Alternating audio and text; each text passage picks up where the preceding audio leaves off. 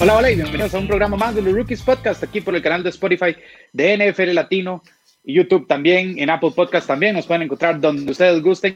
Ahí estamos nosotros los Rookies. Pues vamos a seguir con los top 10 del lado defensivo. Hoy terminamos lo que es el conocido como el front seven, la línea defensiva.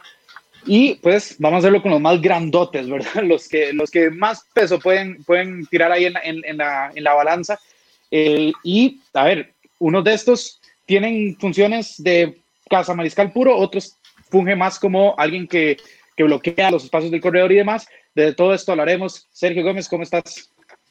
Hola, hola Bruno y a todos los que nos ven y nos escuchan por el podcast de los rookies. Muy contento de estar aquí nuevamente con ustedes. No sé si ustedes notan la pantalla de los otros dos para los que nos observan. Y como decía Alonso, nosotros normalmente eh, grabamos en la noche, no, no, a las 11 como dice él, pero sí grabamos este, pues ya, ya, ya en las noches. Y hoy decidimos hacerlo con luz natural, ¿verdad? Con luz natural y que de hecho eh, ya esto es hora de cafecito. ¿verdad? Entonces, ahí, si nos ven para tomar café o nos escuchan para tomar café o en el desayuno, ahí provecho y igual que se tomen su rico cafecito, aunque, aunque Bruno no sea de esa posición, este, ese es el problema, Bruno es como la oveja negra en todo, en todo lo que hacemos en NFL Latino, pero, pero bueno, y como decía, eh, eh, pues Bruno sí, una posición en donde están los jugadores famosos 2x2, los famosos tanques, ¿verdad? Donde eh, normalmente vemos a, pues, a jugadores, como bien lo dije, que son gigantescos, gigantescos y que aunque su principal función no sea tanto ser un, un, un, jugador vistoso dentro de la línea de front seven, ayudan bastante, ¿verdad? Es, una posición muy importante dentro de esa línea defensiva porque le ayuda a, controlar, ¿verdad? Y, a poder eh, generarle presión a, las líneas ofensivas y que a la misma vez, eh, pues ya sea los, los, los, defensive ends o los outside linebackers puedan hacer este, tacleadas o también poder eh, cerrar huecos, ¿verdad? A la hora de, de, de, las jugadas terrestres. Entonces, de igual manera, o sea, todas las posiciones de la NFL son importantes y pues obviamente esta no es, no es ni mucho menos este, con menos importancia que otras, ¿verdad? Sí, no, la verdad es que un tackle defensivo puede terminar de ser la pieza fundamental en una línea defensiva o puede ser esa pieza clave que falta para que el resto de, de la línea defensiva pues pueda, pueda producir. Eh, antes de empezar, serio, sí, evidentemente yo no soy cafetero, yo prefiero, prefiero una cervecita fría a media tarde, ¿por no? no, no yo prefiero las dos, yo, yo, prefiero las dos, pero sí, un cafecito nunca, nunca hace mal, digamos. Eso sí, nada más quiero decirles a todos los que nos escuchan, lo que don Sergio Gómez toma es café, lo que don Alonso Solano toma es básicamente carbón líquido. Esa cosa huele, sabe espantoso. Entonces, eh, solo para que tengan ahí la idea de cómo se trabaja aquí en NFL Latino, yo no tomo café, Sergio toma café y lo que toma Alonso, apenas si lo podemos decir que es una bebida humana, ¿verdad? Pero bueno, Sergio, dame tu número 10 de tácticos defensivos.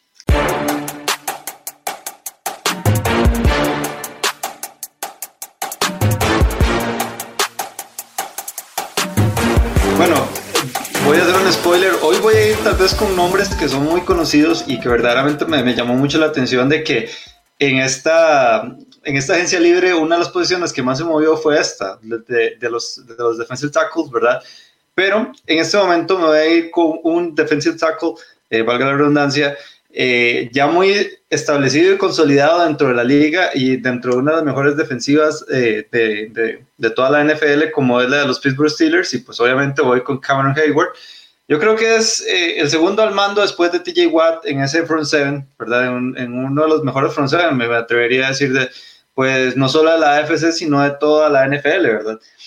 Eh, lo puse de número 10 principalmente por eso, porque yo sí siento que Cameron Hayward debe seguir dando buenas actuaciones como lo ha venido haciendo y prácticamente desde ya hace casi 10 años eh, pero que de igual manera, eh, con todas las expectativas que se forman a, través de o alrededor de, de, los Pittsburgh Steelers, yo sí siento que, que de igual manera una lesión de, que, pues de este tipo de jugadores eh, inevitablemente van a hacer que la, defensa en tu caso pues sufra, ¿verdad? Y, no tenga tal vez el mismo poderío que pueda tener. Entonces, creo que hemos hablado mucho de todo este tema de los Pittsburgh Steelers y, de todo también de la dependencia de, de lo que va a ser el estado de salud de Ben Roethlisberger para este 2020, ¿verdad? Y obviamente, eh, en el caso de, de, que, pues obviamente, pues se vuelva a lesionar, que yo creo que es una posibilidad bastante alta que eso pase en, en, dentro de la temporada,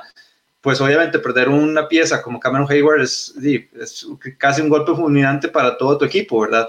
Entonces, lo pongo de 10 porque me parece, como bien te lo dije, una defensa consolidada, una defensa que es muy buena eh, y que es de las mejores, sin duda alguna, y que obviamente va a dar de qué hablar. Sin embargo, eh, obviamente siempre va a tener un grado de peso el éxito que tenga Cameron Hayward dentro de esta eh, defensa de los Pittsburgh Steelers. Te, voy a ser sincero, yo lo tenía, lo literal lo taché. No sé si aquí pueden ver el, tachonazo. es, Cameron Hayward. Al final lo taché porque, bueno, dije, bueno, lo que vos decís, yo lo compro totalmente. Eso hubiera sido mi propio argumento. Simplemente dije, bueno, no en la cara de, si bien es la mano derecha, porque es la mano derecha de, de TJ Watt, al menos en lo que es la, presión al mariscal. Eh, al final de cuentas dije, bueno, no, ya hablé de, los Steelers y creo que en esta posición tengo, tengo gente que está un poquito por encima, pero sin duda comparto lo que decís de Cameron Hayward, Sergio, porque, eh, como vos decís, que Roethlisberger se vuelva a lesionar es algo, a ver, que no queremos, pero es algo que es muy probable, o sea, los antecedentes, la edad, el, el, peso que tiene, que tiene Roethlisberger lo hace muy susceptible a lesiones porque además no es como que le pegan, pues, suavecito. Cuando ven a alguien de esa estatura, bueno, eh, primero en la NFL no hay golpes suavecitos y segundo, cuando ven a alguien de semejante estatura, pues saben que tienen que ir aún más duro para, para tumbarlo. Entonces, evidentemente eso cobra, cobra cierta relevancia y ahí Cameron Hayward junto al resto de, de la defensa de Pittsburgh pues tiene que evidentemente sobresalir para pues a ver si logran aspirar a, un puesto de playoffs que se han perdido los últimos dos años, lamentablemente a pesar de tener temporadas eh, de 500. Eh, serio, mi número 10 es Jonathan Allen. Jonathan Allen, pues evidentemente eh, forma parte de, esa, de ese front seven que tanto hemos hablado en, esta, en, estas, en los últimos episodios de Washington, eh, con Ryan Kerrigan como Montesuet y demás. Eh, ¿Por qué lo pongo? Porque, bueno, eh, eh, también hemos hablado de que eh, van a estar bajo el mando de Ron Rivera. Bueno, ahora que dije Washington Redskins, ah, Washington, porque ya no son. Washington, sí. Y no, y no han nombre. Entonces, de los Washington, del equipo de Washington de la NFL. a ver, Allen tuvo seis capturas, tuvo diez golpes al mariscal. Como, como vos dijiste también hace, hace unas semanas, este es un front seven muy infravalorado, ¿verdad? Uno ve a Washington y de un solo lo, lo descarta. A ver, si, si se, descarta es más por la ofensiva paupérrima que, que, que tienen a, este front seven. Y creo que Jonathan Allen es uno de esos piezas fundamentales para que este front seven funcione. Dicho esto, van con Ron Rivera también. Ron Rivera es un gran coach defensivo. Tienen que alzar ahí para ver si pueden vender cara esta temporada, aunque sea. Entonces, por eso lo pongo yo en mi número 10. ¿Por qué en el 10? Porque también admito, a ver, qué expectativas tenemos de, de realmente los Washington Redskins, no muchas. Entonces, por eso en el puesto bajo. Sí, de hecho yo lo, de hecho yo también lo tenía contemplado. No lo taché porque no, porque está aquí. Bueno, tal vez la tacha está aquí en el cerebro, está mentalmente, ¿verdad? Eh, pero tener razón. Eh, yo creo que, que esto, es, esta sin duda alguna es la principal fortaleza de, del equipo de Washington, eh, porque, porque vamos a ver, tener a, Ryan Kerrigan, a, a, a Jonathan Allen, a Montesuedi y ahora a Chase Jones, ¿verdad? Pues obviamente, o sea, ¿quién, ¿cuál equipo no, no le gustaría tener un front seven de, de esta calidad, verdad? Y en especial eh, cuando estás dirigido por un entrenador eh, que es de corte defensivo, ¿verdad? Y que, y que lo hizo bastante bien en su época eh, con Carolina. Me parece que, que yo siento que las expectativas de, del equipo de Washington son tan bajas que por eso tal vez fue que me eché para atrás Ok, me, van a decir, eh, cuando hicimos el, el, top de los, de los, eh, de los, de los alas defensivas, eh, a Che Young, pero es que Che Young ya con la responsabilidad de ser un líder dentro de este front seven. Pasa que eh, yo creo, yo creo que, que, que, Jonathan Allen es un, es un punto importante, pero no es la principal pieza, ¿verdad? Obviamente es, es, es un punto, ¿verdad? Un punto que obviamente si, si, si se te lesiona, perdón, eh, pues obviamente te va a afectar de, drásticamente pues esta línea defensiva. Pero yo siento que no es un tema o no es un rol tan importante como tal vez como para ponerlo y por eso también es, no, no, no, no me quise precipitar mucho con, con, con este pick tampoco. Pero bueno, vamos eh, con mi número 9. Mi número 9, eh, me voy para la Ciudad de Viento, para los Chicago Bears. Este equipo sí está consolidado en la liga, es de los más viejos y pues ese nombre yo creo que nunca va a cambiar, ¿verdad? Desde aquí hasta, de aquí hasta que desaparezca la NFL. Y voy con Akin Hicks. Akin Hicks, un jugador que tengo que reconocerte que eh, siempre me ha gustado bastante, en especial eh, cuando estuvo en, en, New Orleans, ¿verdad? Pero que obviamente eh, los, los, mejores años de la carrera de King Hicks han sido en Chicago, ¿verdad? Y en especial desde la llegada de Khalil Mack, yo creo que ellos dos se han comple complementado, perdón, de, de, una gran manera, ¿verdad? Para, para hacer de, esta, de este front seven un gran front seven. ¿Qué es lo que pasa? Que lo puse aquí en el sentido de que, pues obviamente, si no tenés a King Hicks, como lo hicieron la temporada pasada, porque se, lesionó y fue una pérdida grave al principio de la temporada, eh, prácticamente este equipo se queda sin opciones de, nada.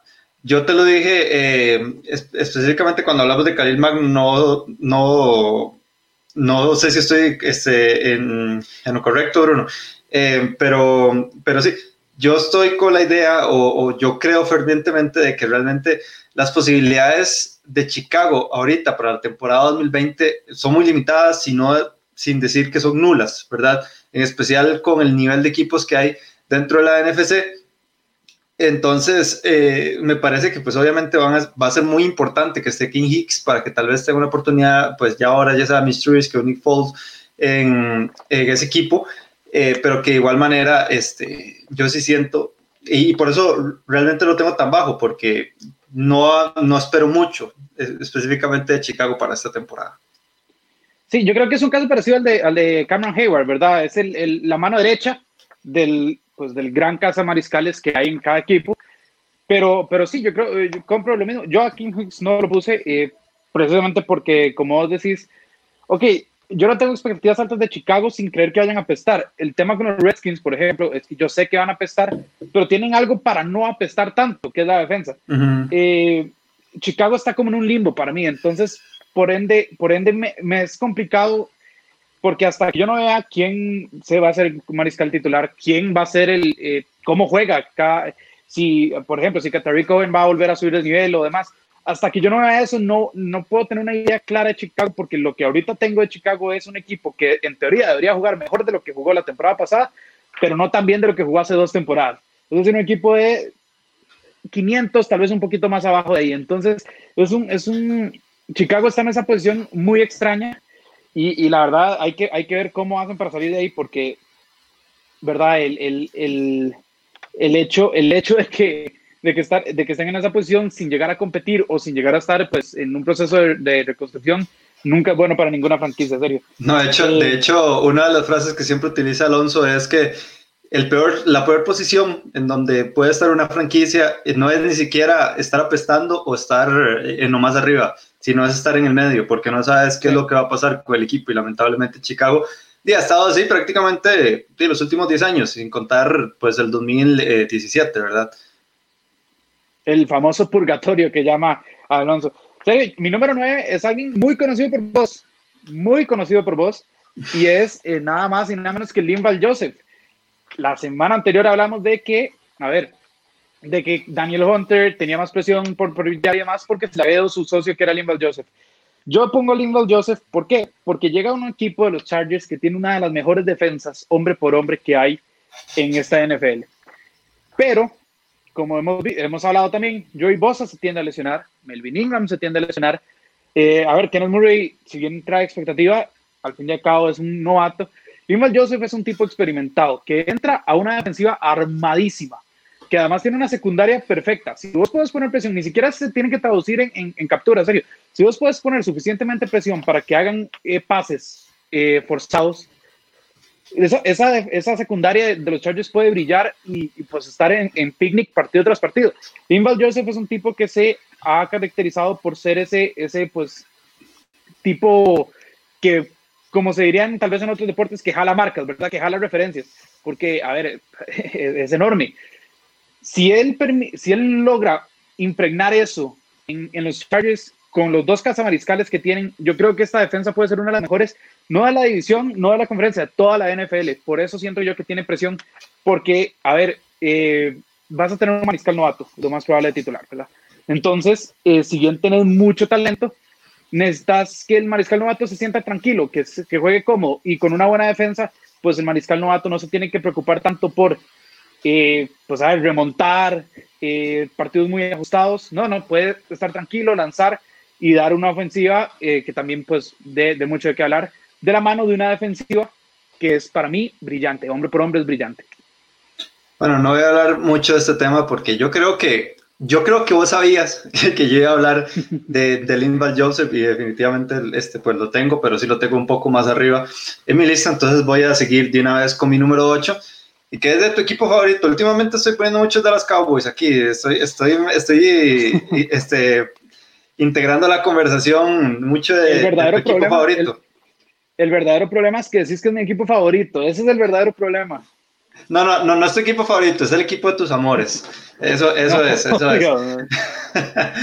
y pues bueno, yo para mi número 8 voy con, de hecho, la nueva adquisición eh, en esta posición de los Dallas Cowboys, Jerome McCoy, el veterano de mil batallas, ¿verdad? Y el famosísimo eh, defensive tackle de, de, los, los Carolina Panthers, ¿verdad? Y, eh, no, de los Tampa Bay Buccaneers, perdón. En Carolina estuvo la temporada pasada y ya volvió a eh, no, no, ya volvió no, sino que fue a Dallas y que inclusive se mencionaba eh, que, que, ya se iba a retirar, ¿verdad? No, no, se sabía qué era lo que iba a pasar con Jeremy McCoy y al final se fue a los Dallas Cowboys. Yo sí siento que a Jeremy McCoy todavía le queda un poco de tanque dentro de ese, dentro de, sí, dentro de ese tractor inmenso que es este Gerald McCoy y que inclusive tuvo una buena temporada. Estaba viendo los, las estadísticas eh, con Carolina la temporada pasada tuvo eh, cinco capturas, 37 tackles y lo más importante, yo creo que eso es una de las principales virtudes de, de, de McCoy y son los pases eh, pues desviados, ¿verdad? Y que tuvo dos, la temporada pasada tuvo un número bajo, pero se puede entender, ¿verdad? Pero ya cuando tenés 31 años y ya cuando sos veterano de la liga, realmente poner esos números pues llama mucho la atención, ¿verdad? Llama mucho la atención de que todavía puedes seguir dando dentro de esta, dentro de esta liga. A mí me llama mucho, mucho, pues todo este tema de Dallas, o sea, te voy a ser sincero, Bruno, o sea, no lo quiero aceptar, pero yo sí tengo demasiadas ganas de ver a Dallas. O sea, me, me genera mucha intriga de lo que vaya a pasar, no solo por el equipo, sino también por, por lo que vaya a pasar con, con, con McCarthy, ¿verdad? Que pues obviamente llega eh, y que finalmente vamos a poder ver a un nuevo eh, head coach después de, de, 10 años, ¿verdad? De, de, vivir lo mismo con Jason Garrett y saber a lo que íbamos con Jason Garrett. En este momento no, no, no, se sabe qué es lo que va a pasar, es un nuevo proceso con mejores jugadores, me parece, me parece a mí que en temporadas anteriores, entonces me llama mucho la atención y obviamente el, el tener este, este tipo de, de, figuras, pues obviamente eh, se va en cierto punto a depender del éxito que tengan estas, eh, eh, pues estas adquisiciones, ¿verdad? En este caso de, de, de, McCoy, para, para ver si obviamente esta defensa de los Dallas Cowboys se puede mantener en la élite, porque a mi parecer realmente tiene las, las cualidades y las condiciones y los hombres con talento para poder eh, estar en esa posición. Mira, no me voy a extender mucho. ¿Por qué? Porque yo también tengo a Jerry McCoy. Tengo que admitirlo, yo también lo tengo, tengo un poquito más arriba. Pero sí te voy a decir algo. Eh, yo también tengo ganas de ver a los Cowboys, porque ellos nunca fallan. Ellos nunca, me, bueno, nunca me fallan a mí, le fallan a sus aficionados. A mí nunca me fallan los Dallas Cowboys. Yo también tengo ganas de verlos y quedar otra vez de segundos después de los Philadelphia Eagles. Y ojalá hasta fuera esta temporada. Pero bueno, no, no, no. Eh, a ver, los Cowboys tienen un muy buen equipo y con McCarthy, o sea, después de lo que hicieron con Garrett, la única, bueno, no es la única, pero la vía más ancha es ir hacia arriba que hacia abajo, realmente. Entonces, eh, Dallas creo que puede darte que hablar, pero bueno, voy a, voy a, voy a un poco esos comentarios para, para ahora más adelante. Serio, yo voy con mi número 8, Chris Jones de los Kansas City Chiefs. La razón para brillar es muy sencilla. Te acaban de dar un contrato de 85 millones 85 milloncitos que van a expirar cuando Chris Jones tenga ya 30 años. Y no solo eso. A ver, si ustedes dicen, bueno, pero eso no es suficiente, es campeón, él no tiene presión. Él es el que se la puso, él es el que dijo que acaban de firmar a un futuro jugador defensivo del año. Si eso no es presión, ah, yo no, no, no, no sé qué será. Va a tener mucha competencia porque hay muchos jugadores defensivos de gran calibre. Eh, pero al final de cuentas, a ver, Chris Jones junto a Frank Clark fueron ese, ese dúo dinámico que, que permitió que la ofensiva de Kansas City realmente eh, pues pudiera poner mucha más presión al mariscal de lo que lo hacían. Recordemos que antes de que incluso Frank Clark llegara y que Chris Jones tuviera ese, ese realce, eh, Kansas City ganaba porque anotaba más que, los, que lo que le anotaban. Es decir, eh, le decían a Mahomes, anote usted los puntos, la defensiva pues, no hace mucho, pero usted puede anotar más puntos que cualquiera, entonces hágalo. Cuando Frank Clark llega, ya también llega Tyron Matthew, Chris Jones alza su nivel y Chris Jones es una parte fundamental para que este equipo pues llegue a eh, permitirse tener ahorita el Super Bowl y que vaya a, pues, a contender por otro. Hay que recordar que este equipo de Kansas City Chiefs, Sergio, tiene casi que a todos los mismos jugadores. O sea, no, no se han desarmado. Eh, los jugadores importantes ahí están. Cabe resaltar que Mahomes mismo fue el que le envió un mensaje a Chris Jones diciéndole, hey, tranquilo, yo te dejé un, un, un, un billetico, un billetico disponible para que, para que firmes con los Chiefs.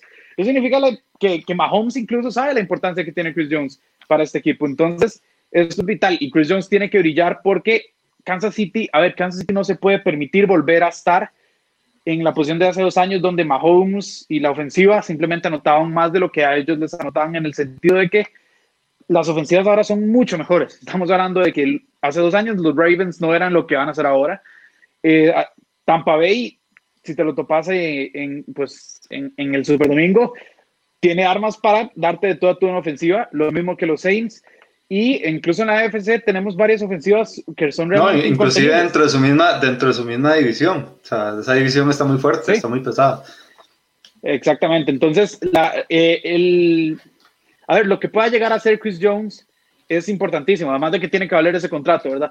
Pero tiene que llegar a, a brillar. ¿Por qué? por, precisamente eso, porque Kansas City está en una misión para volver a ganar el Lombardi. No fue que llegaron y bueno, listo, vamos a reconstruir. No, no, no.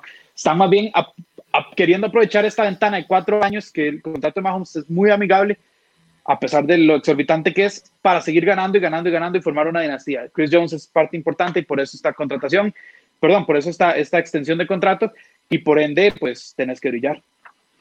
Sí, yo te tengo que reconocer algo. Yo pensé que ibas a tener a Chris Jones un poco más eh, arriba porque es obvio. Es obvio que cuando tenemos que tocar esta, esta, esta posición hay que hablar de Chris Jones por todo lo que ha pasado eh, en torno a él y los Kansas City Chiefs.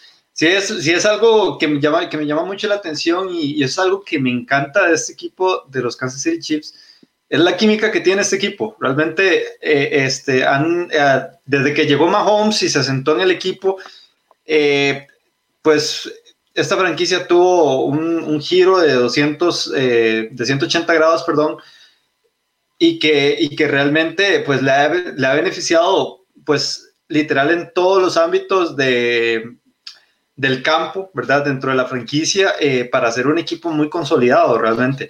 Y un tema muy interesante que, que vos mencionabas, eh, Bruno, que ok, eh, el, el, año 2018, que fue cuando llegaron a las finales de conferencia, se quedaron con los, con los, con los Pats, que bien vos lo decías, era una ofensiva que dependía prácticamente de que el equipo hiciera 40 y más puntos, ¿verdad? por partido para poder ganar, pero raramente en esa defensa y en especial en ese, en ese front seven, fue uno de los, de los front sevens que más capturó a los corebacks durante toda la, durante toda la temporada regular. ¿Y quién, quién era uno de los, de los que estaban ahí? Pues obviamente eh, Chris Jones. De hecho, fue el que, el que quedó, el único que quedó, ¿verdad? Para luego que llegara Frank Clark y, pues, y pues compañía. Pero bueno, eh, yo voy a hablar mucho más adelante de él. La verdad es que como, como, como bien lo dije, yo creo que sí hay que tomar el tiempo para hablar de, solamente Chris Jones, entonces lo voy a hacer más adelante. Y voy con dos rookies. Bueno, tengo dos rookies y creo que los puse muy altos, estos, dos rookies. Normalmente yo estaba poniendo los rookies de 8, 9, por ahí andaba, ¿verdad? En, los últimos, en las últimas posiciones. Y con mi número 7 voy con el pick número 7, de hecho, del draft de este año, Derek Brown, el tackle defensivo de los, eh, de los Carolina Panthers. Ok, ¿por qué lo puse? Es que vamos a ver, Bruno, o sea, 7 para mí es un, número muy alto para, para un rookie, para mí. ¿Y, y, por qué, ¿Y por qué puse a Derek Brown de número 7? ¿Por qué puse un rookie de número 7? Y lo peor de todo es que hay un rookie más arriba. Porque, eh, pues, obviamente, si nos vamos a todo lo que ha acontecido en este, eh, pues, en toda esta offseason, ¿verdad? Eh, sabemos que uno de los principales o la principal arma de la, de la defensa de los Carolina Panthers, que era el linebacker Luke Quickly, pues se retiró, ¿verdad? Entonces yo creo que desde antes de que se empezara el draft, porque esto fue antes del draft, inclusive fue antes de la pandemia y todo lo demás, eh, sí se estaba como con esa expectativa de qué era lo que iba a escoger eh, Carolina en el, sector defensivo, porque claramente después de que se te fuera tu principal arma a nivel eh, defensivo, y en especial también con la salida de, de McCoy, pues obviamente eh, había que seleccionar sí o sí a alguien de la defensiva, ¿verdad? ¿Y cuál fue el pick? Fue Derrick Brown. O sea, entonces, creo que, que hasta en, en Carolina saben que para lo que ha crecido esta división y, realmente las expectativas que se tienen en esta franquicia, a pesar de que me parece eh, que han llegado buenas piezas, en especial en el costado ofensivo, a, esta, a este equipo, eh, yo sí siento que eh, Derrick Brown llega con una gran responsabilidad de poder brillar y poder lucirse en esta defensa, porque prácticamente esta defensa va a ser de las peores de la liga, o sea, así, así va a ser, no, prácticamente no tiene talento y el talento que tiene verdaderamente es muy limitado, que es el problema, que como ya nosotros hablamos al puro inicio, eh, verdaderamente, eh, eh, pues, para mí, o, la percepción que yo tengo de un defensive tackle es que, en excepción de Aaron Donald, porque Aaron Donald es punto y aparte en esta posición, ¿verdad? Pero que un, un, un defensive tackle a vos te ayuda cuando vos tenés a alguien detrás también que lo apoya. ¿Y qué es el problema? Que ahorita Derek Brown no tiene a nadie atrás. Entonces, eh, me parece que sí se le va a exigir mucho al muchacho, de buenas a primeras, y, que prácticamente va a ser, este, en cierto punto, hasta, hasta, un líder casi, ¿verdad? En esa, en esa defensa, cosa que obviamente para un, para un novato nunca va a ser eh, pues sencillo eh, llegar con ese, con ese nivel de, de exigencia a, a una franquicia. Sí, eh, a ver, yo no, yo no tengo a, Derek Brown porque, bueno, vos lo dijiste, eh, uno va a Carolina y uno dice, a esos tipos les va a llover de una manera. O sea, esa defensiva va a sufrir absolutamente todo el castigo que, que, que pues, es más, me atrevo a decir que van a ser la peor defensiva de la liga por el simple hecho que tienen que montarse dos veces a Tampa Bay, dos veces a New Orleans, sea, ¿cómo vas a contener? hasta propio Atlanta. Atlanta te, Atlanta te mete 40 puntos a, este, por partido, digamos. Atlanta pierde partidos con 40 puntos, pero te los hace, ¿verdad? Entonces, pero te los hace, exactamente. Carolina está en, un, en, en, una posición bastante, bastante complicada. Si estuviera Luke Quickly todavía, yo te digo, perfecto, te compro todo. Pero si se te va Luke Quickly, si se te va a McCoy, si, si vos ves esa defensiva y, es que no hay nadie que te intimide, no hay nadie que te intimide. Entonces, Derrick, ok, Derrick Brown tiene la presión de brillar para que esto sea un poco decoroso, por decirlo así. Pero a final de cuentas, si a Carolina le meten 50, nadie va a decir, uy, es que Derrick Brown no está dando la talla. Porque, a ver, está solo, está en un desierto el tipo. Entonces. Sí, no, eh, no, no, y de hecho, y de hecho estamos de acuerdo de que, pues obviamente, este no va a ser el, el, el primer y el único, eh, eh, pues, elección de, de, de este draft y obviamente en los futuros drafts y pues obviamente para, para poder reconstruir esa, esa, defensa que yo creo que es como el principal punto, que enfocarse en esta, en esta, en esta franquicia, ¿verdad? Sí, totalmente. En serio, yo voy con mi número 7. Vos estabas hablando ahorita de manos derechas. Hablas de Cameron Hayward eh, y demás. Yo voy a hablar de una mano derecha y es David Ongemata de los New Orleans Saints. Sabemos quién es el que manda. Sabemos quién es el que manda a los New Orleans Saints. Es Cameron Jordan pero sabemos que está pues, bastante solito.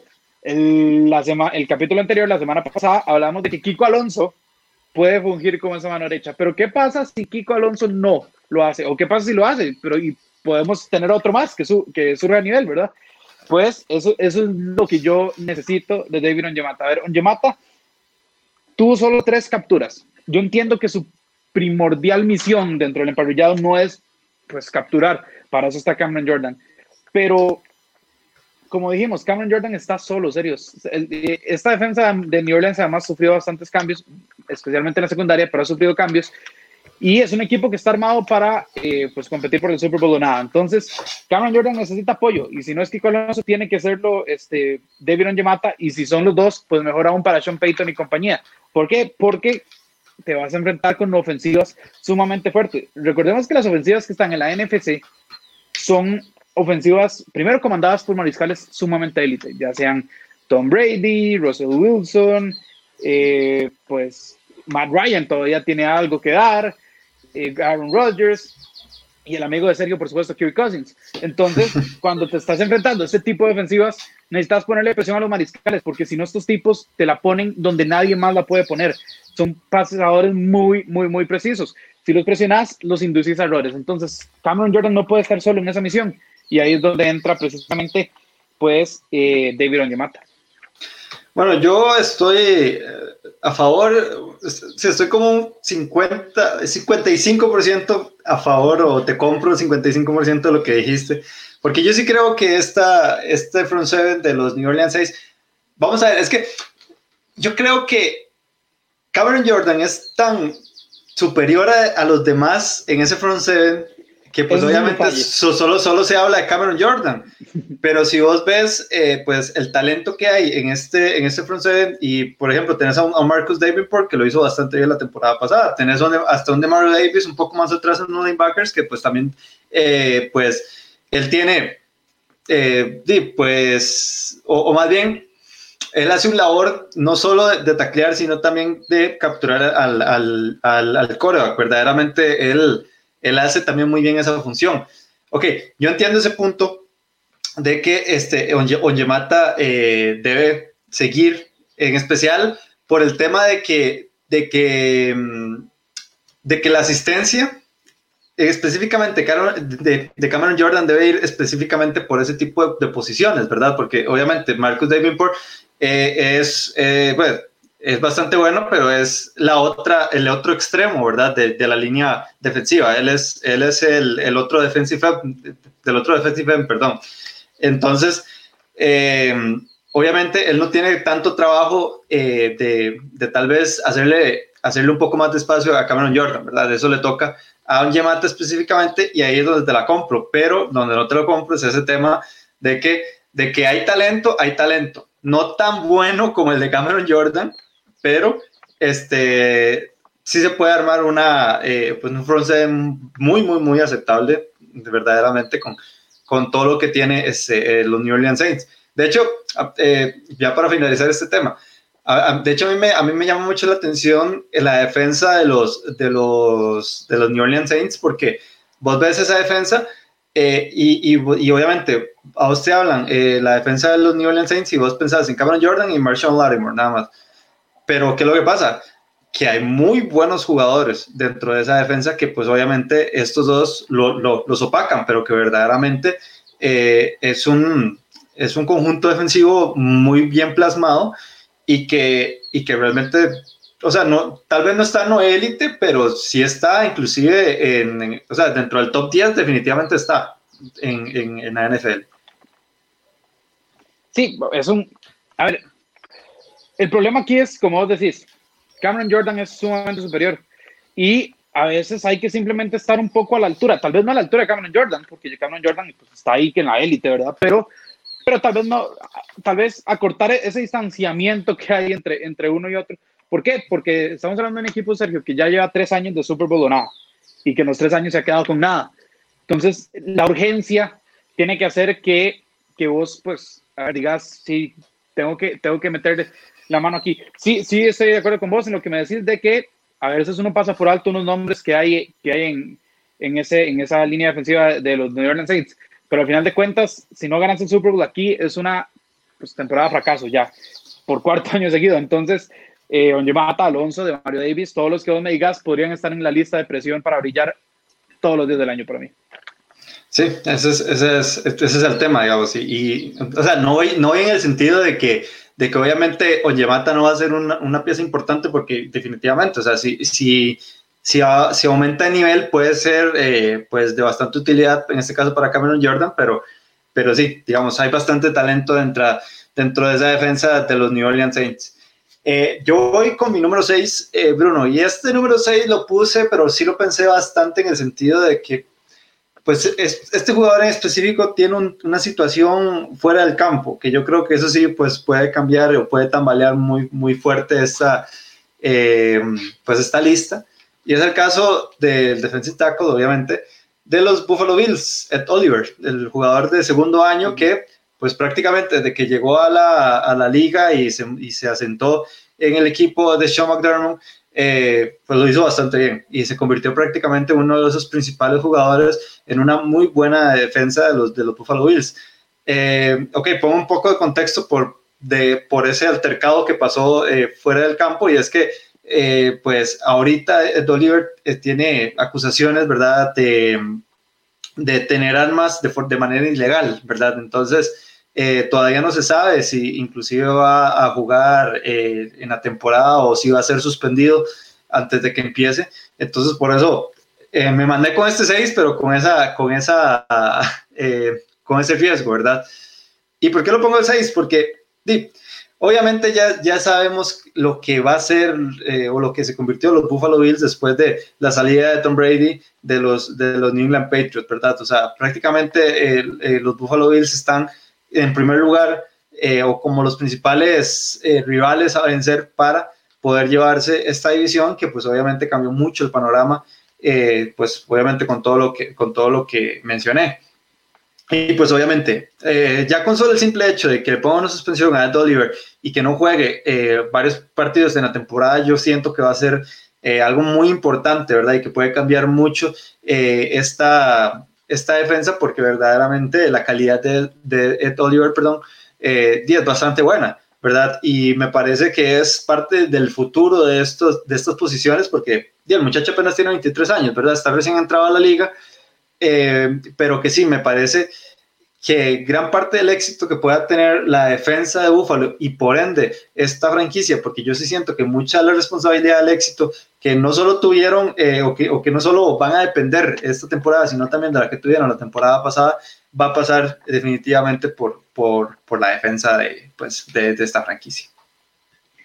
Eh, yo no sé si ustedes han dado cuenta, lo serio, es que yo no he puesto absolutamente nadie de los Buffalo Bills desde que estamos hablando del costado defensivo. No puse a Matt Milano a pesar de que... Sí, ya te, ya te ni, ni, a tu consentido, ni a tu tocayo ah, de apellido. Ni a él. No, no, no he puesto a nadie. ¿Por qué? Porque yo tengo tanta confianza en esta defensa de, de Búfalo que ni siquiera siento que tengan presión para brillar. Es como un, es como un alivio dejarlos. Son perros salvajes en el emparrillado. O sea, estos tipos eh, están en su hábitat naturalísimo. Entonces, no, no, no los he puesto por eso. Ahora, el tema extra cancha, ¿verdad? Evidentemente puede pues, golpear no solo a Ed sino a toda la franquicia de Búfalo, pero eh, pues pasará lo que tenga que pasar. Sin embargo, como te digo, yo, yo cuando, cuando veo esa defensiva de Búfalo, nombre por nombre, digo, este es muy bueno, este es muy bueno, este es muy bueno, y así puedo ir desde la, desde la línea defensiva hasta la secundaria. Además de que eh, como mencionado, son un equipo bastante fuerte, también en la ofensiva son fuertes. Me parece un poco irrespetuoso que las apuestas hayan vuelto a poner los Patriots de favoritos con la llegada de Cam Newton. Eh, para mí, el que llegara Cam Newton no hace menos equipo a, a Buffalo. De hecho, vuelve más impredecible a la franquicia, creo yo. Exacto, y no, no que haga tanto más eh, a... A ver, obviamente es mejor que Jared Stidham, pero eh, Cam Newton viene de un año donde realmente prácticamente ni jugó. Exactamente, o sea, jugó nada básicamente. Y eh, el tipo tiene muchas cirugías, tiene más de 30 años y, a ver, él mismo ha dicho que está teniendo dificultades con ese playbook de Josh McDaniels. Entonces, así como que, como que ponerlos de inmediato de favoritos eh, ante, ante, los Bills a mí me parece un poco irrespetuoso en muchas casas de apuesta. Yo comparto con vos, creo que son el equipo a vencer en esa edición. Eh, mi número 6, Sergio, voy a tocar el, el equipo de Don Alonso Solano hablo de Isaiah Mack. Isaiah Mack va a ser el que va pues probablemente a, a suplir lo que, lo que fue Jurel Casey por muchos años en, este, en esta franquicia de Tennessee. Eh, a ver, Isaiah Mack tuvo una .5 capturas, sí, sí, jugó bastante, jugó, jugó 13 partidos, no todos fueron titular, pero bueno, al menos al menos ya, ya tiene ese, de esos minutos, ese rodaje, pero ahora tiene que alzar su nivel, ¿verdad? ¿Por qué? Porque está supliendo a la que fue la cara de esa línea, línea defensiva por mucho tiempo en Jurel Casey. Y porque estás en un equipo que se está jugando la división y repetir una, un buen año de, de postemporada como lo fue el 2019. Entonces, creo que habla por sí solo el hecho que tiene que brillar. No si, si dejaron ir a Joel Casey por un precio tan bajo además, es porque creo que Matt le tiene que tener fe. Entonces, pues ya ahora es momento de, pues, de pagar esa fe con, con buenas actuaciones, ¿verdad? Entonces, eh, ese es mi número 6, Isaiah Mack, en un equipo que yo, sinceramente, serio, quiero que le vaya bien. No estoy seguro de que le vaya bien, y eh, bueno, si ustedes se fijan en el canal de YouTube, eh, cuando hicimos el análisis del calendario de Tennessee, lo volvió a poner 9-7. Creo que es un equipo que está casado con ese número. Y eh, si quieren pues aspirar a más y tal vez ganar la edición, Isaiah Mack es una de esas partes fundamentales que tiene que, que tiene que brillar. Bueno, pues obviamente yo no tengo a nadie de los Tennessee Titans. Sí pensé mucho ese tema de, pues obviamente, o sea, que se te vaya tu principal pieza de, del front seven, claramente es importante. Eh, pero, pero creo que los Tennessee Titans hicieron el intento de tan siquiera eh, eh, traer a alguien de un peso pues medianamente bueno, que sea de calidad en el caso de Big, de Big Beasley, ¿verdad?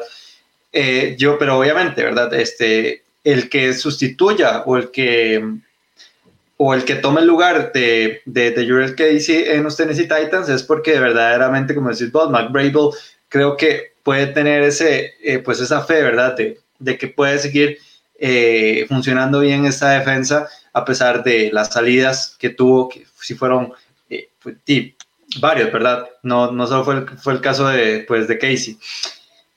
yo sí siento que sí le va a ir bien a, a los Tennessee Titans, yo sí siento que, que van a estar en, en, en playoffs nuevamente, pero sí, es muy posiblemente que termine 9-7. 9-7 no veo, o inclusive el, el, mejor tal vez el mejor eh, pues ámbito o, la mejor proyección que uno puede dar de los, de los Tennessee Titans es, son 10 victorias. De hecho, vos que estás más metido en las apuestas, eh, ¿cuánto está más o menos el, el, el under, el over and under de, de los Tennessee Titans, más o menos? Eh, ¿Cómo está? El, están en 9, están en 9 victorias. Está en 9. sí, apostás, o, por, o, por, o por 8 victorias o apostás por, por 10, si no... Sí, por 10 que hacen las apuestas, pero, pero es el colmo. Este equipo eh, está casado con eso. Son cuatro años ya, dos donde se han clasificado, dos donde no. Entonces, eh, a ver, una victoria más les aseguraría básicamente la, la postemporada. Una victoria menos, pues otra vez van a, van a pelearlo. Pero es un equipo, es un equipo entretenido. Al final de cuentas, ver a Tennessee el año anterior fue muy entretenido en especial cuando veíamos a Alonso Solano sufriendo y, y, después celebrando como, como, como, loco, pero pero es un equipo que realmente jugó muy bien al fútbol americano. Y creo que, eh, pues volviendo al tema de Mac, a ver, Braywood era un jugador defensivo, es una mente defensiva, entonces algo todo que has visto para, para pues darle, darles, pues, o, básicamente regalar a Jurel Casey a los, a los Broncos. Entonces por ahí va el pick. No, y no solo un jugador defensivo, sino también un jugador que entiende muy bien el front seven al ser este, eh, al ser linebacker, ¿verdad? Durante toda su carrera con los New England Patriots. Eh, yo voy con mi número 5, eh, Bruno. Voy con mi otro rookie. Nunca había puesto un rookie tan alto en, mis tops. Y voy con el que se arriesgó, San Francisco, para cambiar una posición número 14 dentro del draft a Javon Kinlow. Y por obvias razones, vamos, vamos con este mismo tema de, lo, de lo que pasó con Derrick Brown. Pero esto es diferente. Aquí vas a sustituir a Forrest Buckner. ¿verdad? De Forrest Buckner, uno de los principales pilares de, de, esta defensa de los San Francisco 49ers, que pues obviamente llegó al Super Bowl la temporada pasada, y que ahora con todo lo que está ocurriendo en, en, los, en los San Francisco 49ers, yo sí creo que si Derrick Brown llegó con presión de, ser un, de tener un papel importante en esa, esa franquicia de los, de los Carolina Panthers, llegó Kinlow, llegó con el doble de presión a un equipo de los San Francisco 49ers porque prácticamente tienen que rendir desde ya, a pesar de que pues obviamente todavía hay bastantes buenas piezas dentro de ese front seven en, en pues en la vida de San Francisco. Pero sí me parece que eh, de los rookies seleccionados en este draft, de los que, de los que llegaron con más presión, eh, definitivamente tiene que estar Kinlo ahí en, los primeros lugares. Sí, yo voy a pasar de un solo serie con mi número 5, porque tengo a Kinlo incluso más alto. Entonces, para que lo tengas en mente. Y si mi número 5 es, eh, es el de Dallas, es Gerald McCoy. Eh, a ver, ya vos hablaste básicamente todo lo que teníamos que hablar de Gerald McCoy. son dos pases desviados, cinco capturas, 13 golpes al mariscal de campo. ¿Qué es lo importante aquí de Gerald McCoy? Uno, bueno, ¿por qué tiene presión de brillar? Uno, porque llega a Dallas. Dallas es un equipo que se autoimpone esa presión de brillar y para nadie es un secreto, ¿verdad? O sea, para, para nadie es un secreto. Eh, dos, a ver, este tipo va a estar apoyado, valga la redundancia, por grandes apoyadores, por tal vez el mejor cuerpo de linebackers que hay en la NFL. Además, tenés a Marcus Dorrance, tenés una, una secundaria pues bastante competente y vos simplemente tenés que llegar a ser ese tipo que tiene el colmillo, que tiene la escuela, que tiene esas mañas, ¿verdad? Para, para, para terminar de ser de esta una de las mejores defensivas, por más de que, que no lo quiera, pues yo asimilar, de, de, la NFL. Gerald McCoy puede ser una pieza muy importante, puede ser una pieza clave para, para los Cowboys. Eh, habrá que ver si, si, si, llega a rendir, ¿verdad? Pero tiene todo el escenario perfecto para hacerlo. Bueno, yo ya hablé, creo que suficiente de, de, Gerald McCoy, entonces voy a ir con mi número 4, uno de los que tengo que reconocer, bueno, me dolió de haber perdido en la, en agencia libre eh, esta temporada, además de Stephon Diggs, eh, pues obviamente es el tema de eh, Limbal Joseph, ¿verdad? Creo que Limbal Joseph eh, fue una pieza muy, muy importante y gran parte del éxito que ha tenido, pues obviamente ese front seven de Minnesota, porque tal vez las estadísticas no acompañan a, a Limbal Joseph, pero es gracias a, a Limbal Joseph que Daniel Hunter y que, y que Everson Griffin hayan tenido tantas, tantas capturas durante tantos años, ¿verdad? Entonces, vamos a ver qué es lo que pasa eh, con, pues, con este tema de, de, de, la ausencia de Joseph en, en esta, en esta front seven, pero llega específicamente, o, vamos a ver, cambia a Neil Hunter y a Everson Griffin por Melvin Ingram y Joey Bosa, y va a ir a hacer exactamente lo mismo. No esperamos grandes, eh, no esperamos grandes números de, de Limbal Joseph, porque ese no es el trabajo de él. El trabajo de él es eh, abrir espacios y generar presión en esas líneas ofensivas para que, pues obviamente, eh, lleguen jugadores de la calidad de Melvin Ingram y de la calidad de Joey Bosa para generar más presión y generar más miedo en esas, en esas, bueno, en esas líneas ofensivas y en esos corebacks. Y por eso lo puse tan, tan alto. Es que, ok, si Lil Joseph logra hacer lo que fue en Minnesota, mucho ojo con esta defensa si se mantiene sana. Porque es que vamos a ver, o sea, cuando le dejas o cuando le pones un poco más de presión a esa línea defensiva que ya de por sí está cargada de talento con Ingram y con Bosa, o sea, eso se puede salir de control perfectamente.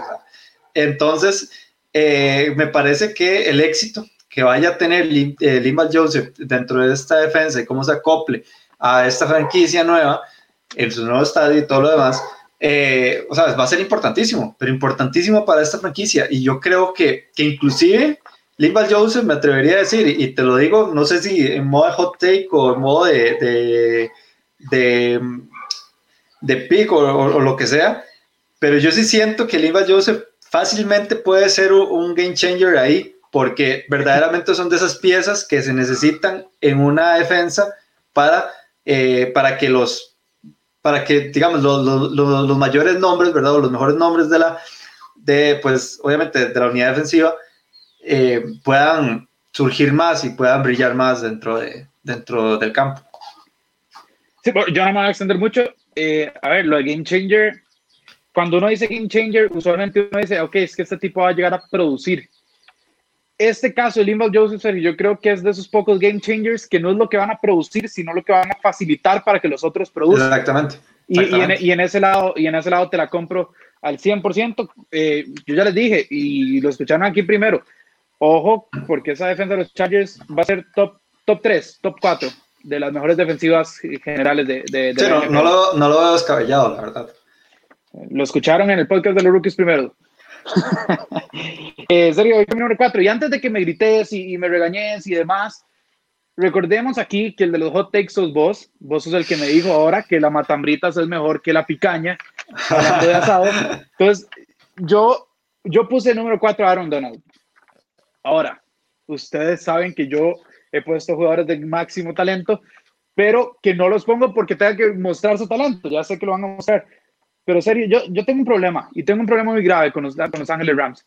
Este, este equipo hace dos años llegó al Super Bowl y yo veo que van en camino a ser Atlanta, digamos, equipos que no se recuperan de, de ese Super Bowl. El año pasado ya se quedaron sin, eh, sin postemporada siquiera. Están en una división realmente complicada y eh, además vos ves esa defensiva, estamos hablando de defensivas, y está Jalen Ramsey, gran esquinero, y Aaron Donald, el, el mejor eh, defensive tackle eh, de los últimos 10 años, incluso de los mejores de la historia, ¿verdad?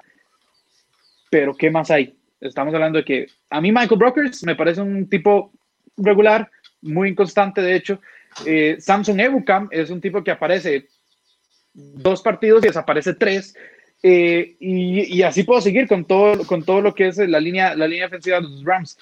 Este, este equipo, a ver, este equipo está atadísimo. ¿Por qué? Porque le dieron un contrato innecesario a Jared Goff, porque le pagaron a Aaron Donald, que eso nadie lo va a discutir, porque si no hubieran sido ellos, alguien más se los iba a pagar.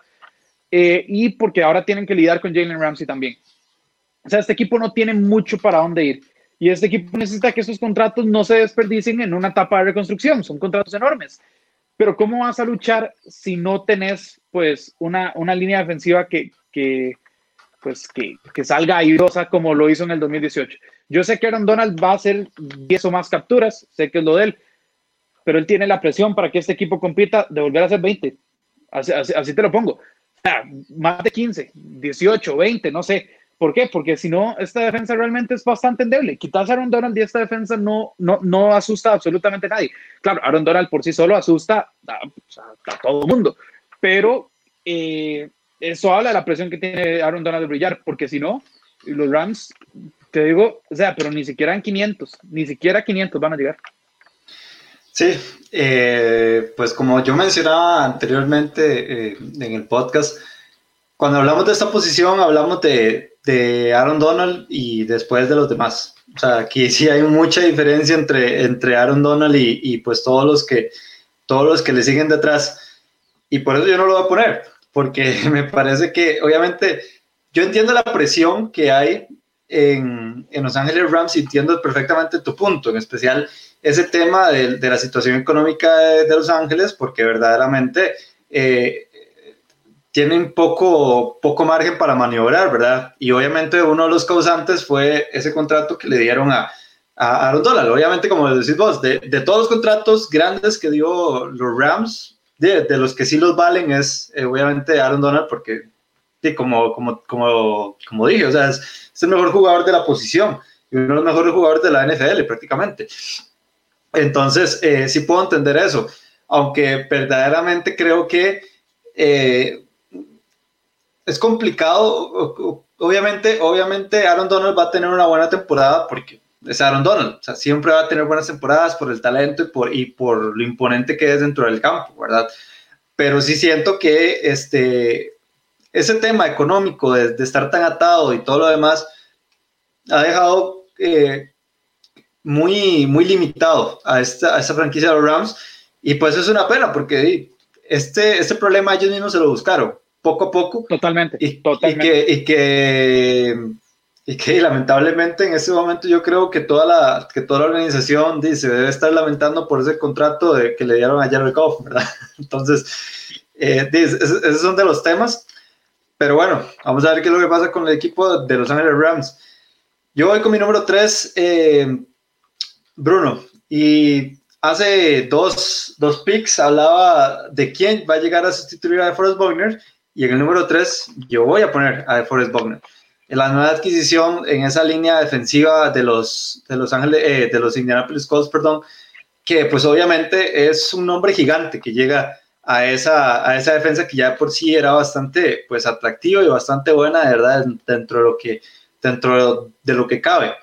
¿Y por qué lo puse detrás? Simplemente porque obviamente eh, DeForest Warner me parece un jugador, o sea, yo te lo digo, Bruno, yo me acuerdo cuando eh, los, los 49ers draftearon a Forrest Buckner. Y yo desde que vi a, a Forrest Buckner, a mí me encantó. A mí me encantó. Es uno de los mejores o uno de mis tackles defensivos favoritos. Eh, porque inclusive cuando esta franquicia de los 49ers estaba con tantos problemas de reconstrucción y todo lo demás, eh, él, él, era, él era uno de los mejores, si no el mejor, dentro de esa defensa. Y a, mí, y a, mí, en serio me encantaba. Y lo que me encanta de este jugador es que es un jugador que todavía se mantiene eh, muy joven, ¿verdad? Llegó muy joven a la liga. Sí. Y este, obviamente no, eh, no ha durado mucho tampoco, digamos, este, de, de, desde, desde, que lo draftearon. Entonces, me parece que este fue uno de los, si se puede llamar robos del draft, ¿verdad? De, de los Indianapolis Colts, porque verdaderamente lo hicieron muy bien trayéndolo. Y eh, claramente, cuando tenés un nombre de este calibre, y en especial para lo que estás, eh, o para las expectativas que te estás poniendo, el, el hecho de que, eh, de, que Forrest Buckner actúe bien dentro del campo va a ser sumamente importante para el equipo de, de los Indianapolis Colts. Sí, cuando hablamos de que alguien da una primera ronda por, por, un jugador, pues es un precio muy alto, ¿verdad? Es más, no hay muchos jugadores que realmente valgan una primera ronda, en especial eh, si quitamos los mariscales, incluso si... Sí, le puedes decir eso a, a, a, Ryan, porfa. bueno, eh, Bill O'Brien evidentemente tiene otras cosas en mente, pero, pero sí, la realidad es que pagaron la primera ronda muy alto.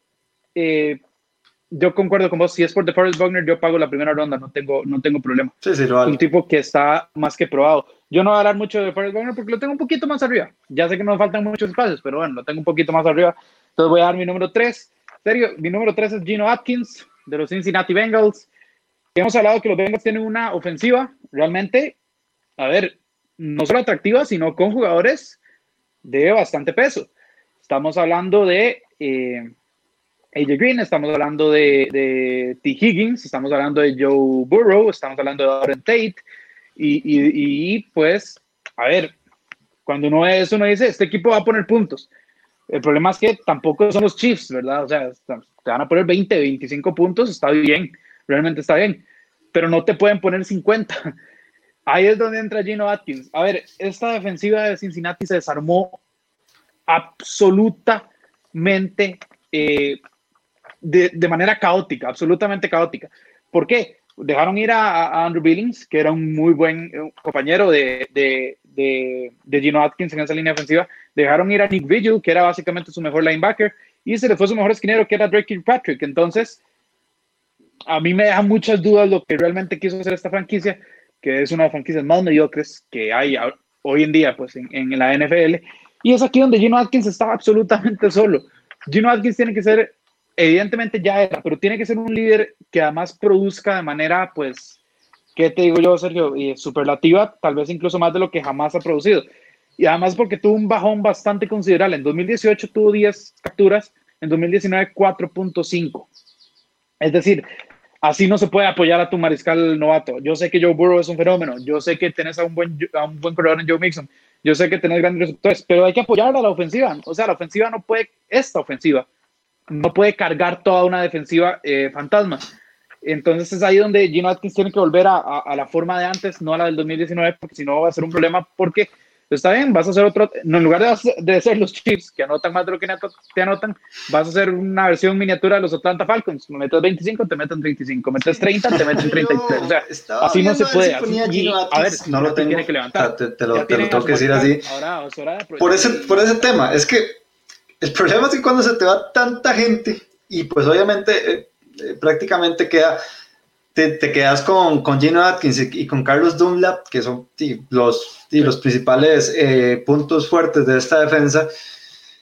Eh, es complicado, es complicado. Y de hecho nosotros hablábamos inclusive en la preparación de, o anteriormente, anterior al draft, de que este, de, este, de que esta franquicia podía tener los picks del mundo que quisiera, que iba a tener más huecos que, que, que cubrir, ¿verdad? O sea, Eh, esta, franquicia, esta, franquicia, lamentablemente, eso es lo que le pasa. O sea, ya pues, obviamente se aseguraron un buen que Joe Burrow tiene una buena ofensiva, entonces ya eso lo puedes dejar de lado, ¿verdad?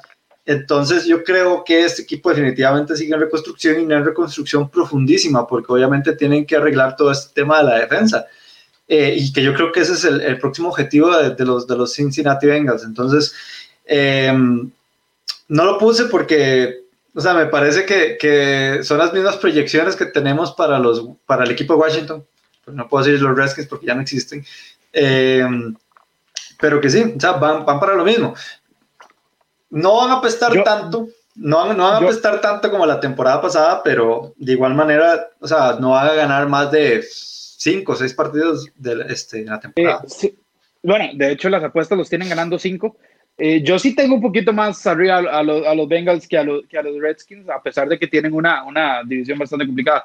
Pero, pero ese, es el tema también. Entiendo tu punto.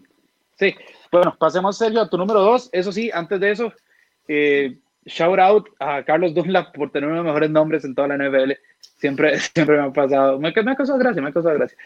Entonces, yo tengo que reconocer, ok, hablando de nombres eh, pues interesantes, a mí siempre me ha encantado el nombre de, de Akin Hicks. Digamos, a, mí, no sé, es, un, es un nombre que llama mucho la atención. Pero bueno, con mi número dos voy a ir a un jugador que estuvo en tu equipo, en, tu equipo verdadero, los Jets, digamos, y, y, en mi equipo también. O sea, ya, ya ha sabido qué es ser Viking. ya se retiró. ¿Qué, es, qué es ser Jet y qué es ser Viking sin ser Brett Favre?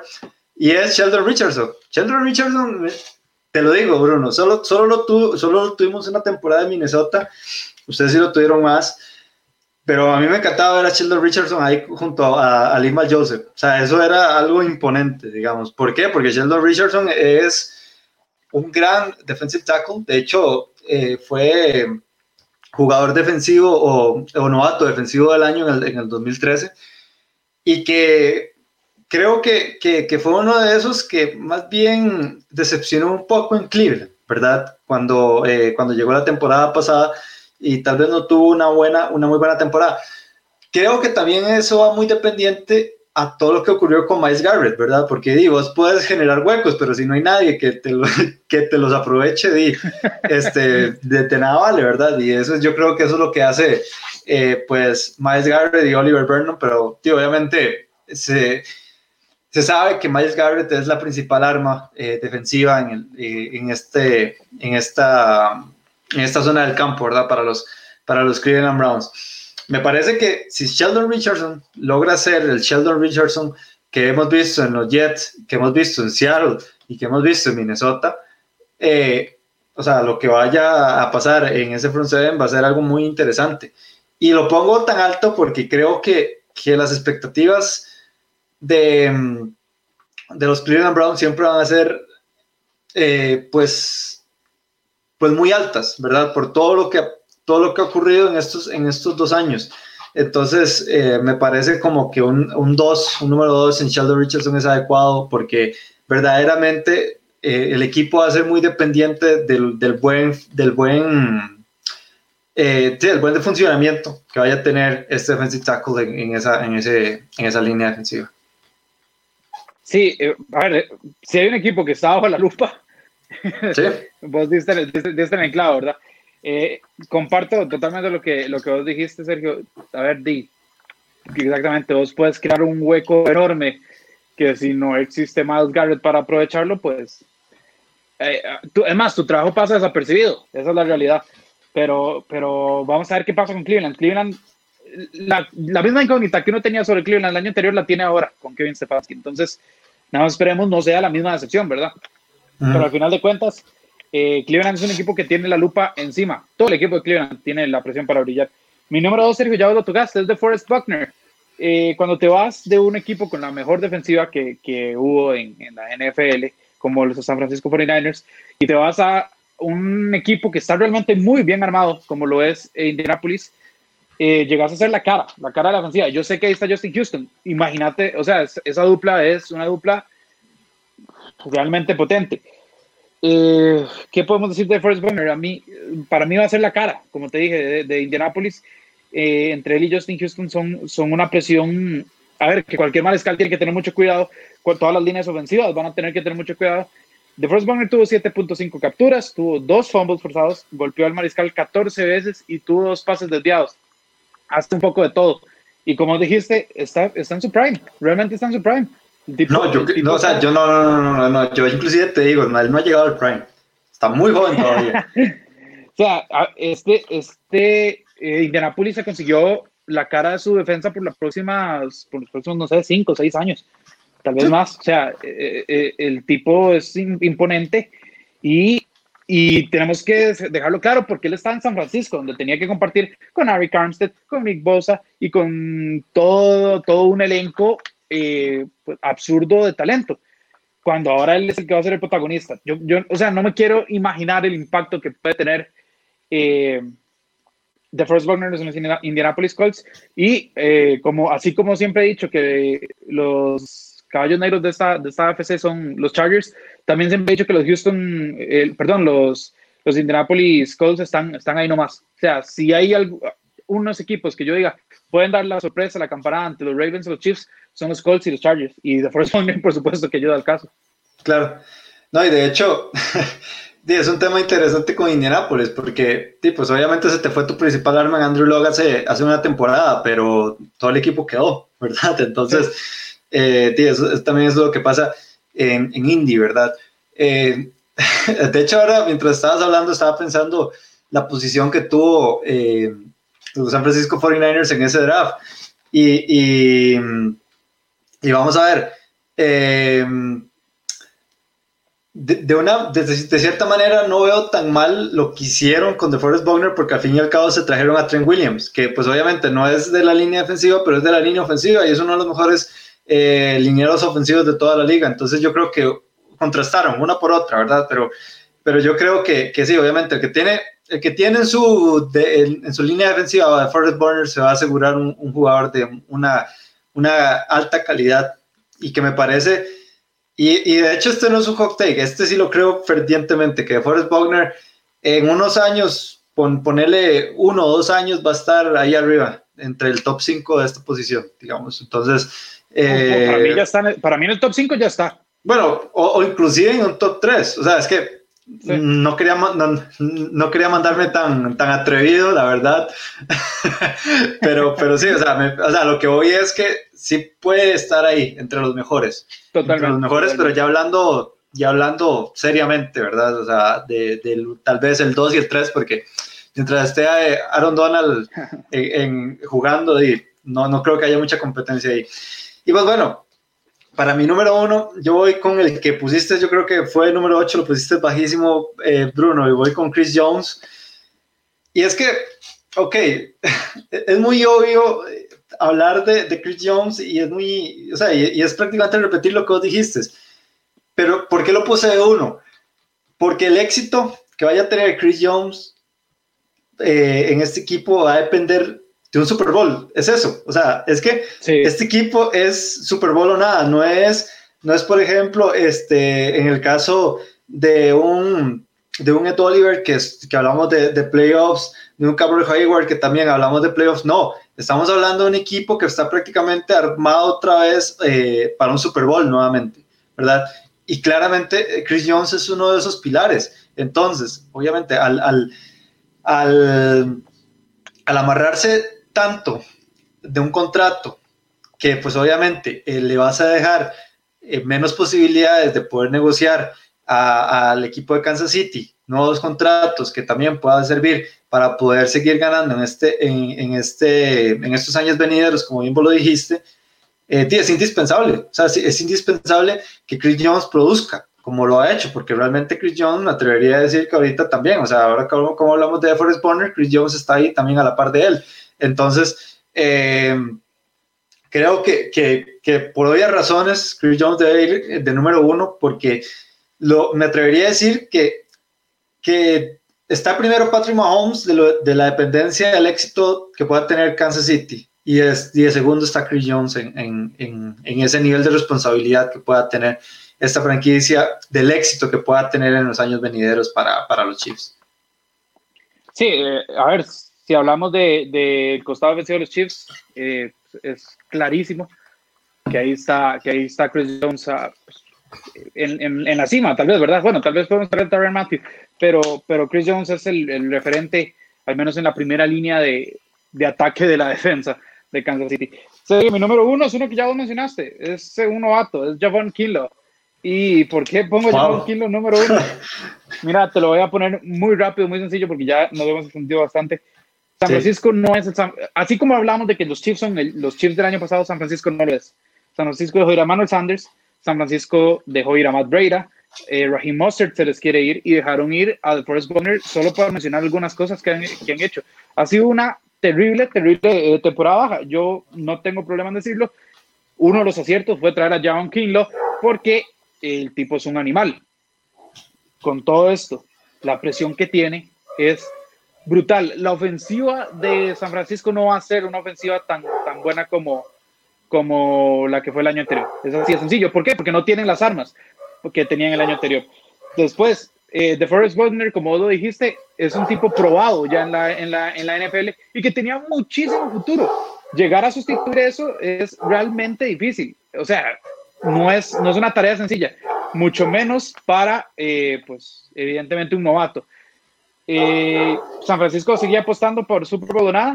Eh, a, ver, yo creo que las, las cosas pueden cambiar un poco después de todo lo que ha sucedido, pero Javon Kinlo eh, tiene una presión tremenda de brillar precisamente porque eso es, sigue siendo la mentalidad de San Francisco, Super Bowl. Entonces, hay que, hay que, no sé qué va a hacer Javon Kinlo, no sé qué van a hacer Shanahan y compañía. Robert Sale es un gran coordinador defensivo, eso no se le puede quitar, pero tu, tuvieron pues a Forrest Buckner y ahora, si bien Javon Kinlo viene con mucha expectativa, no sabes lo que te dan en la NFL y además tienes que lidiar con una ofensiva bastante más disminuida de la que tuviste el año anterior. Sí, eh, de hecho, creo que, que, que, dices en el clavo con eso y, y, y, yo creo que la situación con, con Kilo es muy, es muy obvia. Y, y así como yo hablé de Chris Jones eh, con todo este tema de Super Bowl, yo creo que también, o sea, aquí puede entrar Kinlo en, en, esa conversación, digamos, de lo que vaya a hacer él, vaya a ser dependiente para que este equipo de San Francisco pueda competir y pueda repetir, ¿verdad? Llegar otra vez este, a, otro, a otro Super Bowl. Lo veo un poco más complicado que el tema de, de los, Kansas, de los Kansas City Chiefs por todo el tema que vos mencionabas, pero, pero es que sí, el, el problema es que creo que, que, que King Lowe si llega con buenas capacidades, es un buen talento, ¿verdad? O sea, eh, fue uno de los defensive tackles mejores rankeados, ¿verdad? En todo el draft. Eh, entonces, en el papel está el talento. ¿Qué es lo que pasa? Que siempre eh, cuando llega alguien nuevo a la NFL es una apuesta, ¿verdad? Y no sabemos qué es lo que vaya a pasar con, con, con ese tipo de jugadores. No, no sabemos si, si, si Kino solo te va a durar tres partidos y luego se te, se te lesiona toda la temporada. O sea, es una, es, es una liga que es, eh, es parte de lo lindo de este deporte, la incertidumbre que puede generar una semana tras otra, ¿verdad? Y que todo puede cambiar prácticamente de una semana o de un domingo a otro domingo.